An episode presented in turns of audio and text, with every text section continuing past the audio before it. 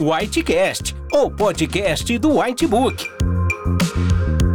Aqui você encontrará informações atualizadas do mundo médico, relatos de casos clínicos, debates, discussão de condutas, além de descobrir como os conteúdos do Whitebook podem te ajudar nos desafios da profissão. E não se esqueça de assinar o canal do Whitebook em seu agregador favorito.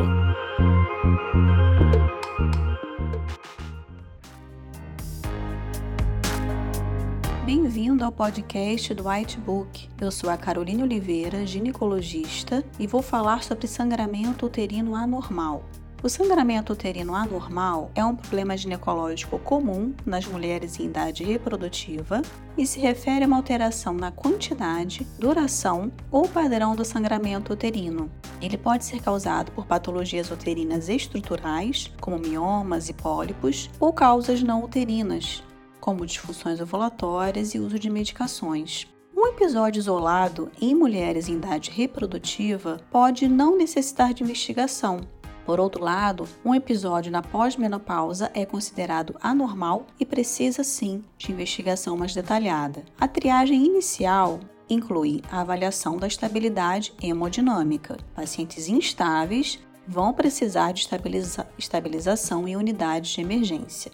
Uma anamnese detalhada é fundamental. Algumas perguntas vão nos auxiliar no raciocínio diagnóstico, como, por exemplo, a duração do sangramento, se existe um sangramento também intermenstrual, se ocorre dismenorreia ou dispareunia associada, a intensidade do sangramento, se há ou não certeza da origem vaginal deste sangramento e se existe algum fator precipitante, como trauma, ato sexual ou algum procedimento. A história sexual ela pode ajudar a determinar se a paciente tem risco de estar grávida, e a gravidez é uma causa comum de sangramento uterino anormal. A história médica e familiar sobre possíveis comorbidades, como tireoidopatias, coagulopatias e uso de medicamentos como anticoagulantes é fundamental. E no exame físico devemos observar sinais de doença sistêmica, como equimoses, aumento da tireoide, sinais de hiperandrogenismo. O exame físico completo deve ser realizado para definir definir o local exato da origem do sangramento, se vulvar, vaginal,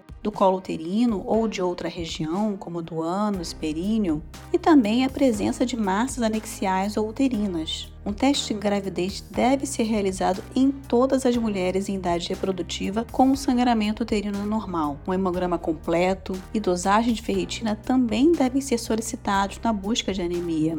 E dependendo de fator de algum fator de risco específico, também vamos solicitar coagulograma, dosagem de TSH, avaliação de função renal e hepática e também a amostragem endometrial. Ultrassom pélvica ou transvaginal não precisa ser realizado de rotina, a não ser que uma avaliação complementar seja necessária. Encaminhamento para o ginecologista apropriado é fundamental para as pacientes com sangramento intenso, anemia severa, uma persistência de sangramento apesar do tratamento e na suspeita de malignidade. Espero que tenha gostado do podcast e para saber mais detalhes sobre o assunto, veja o conteúdo completo sobre sangramento uterino normal no White Book.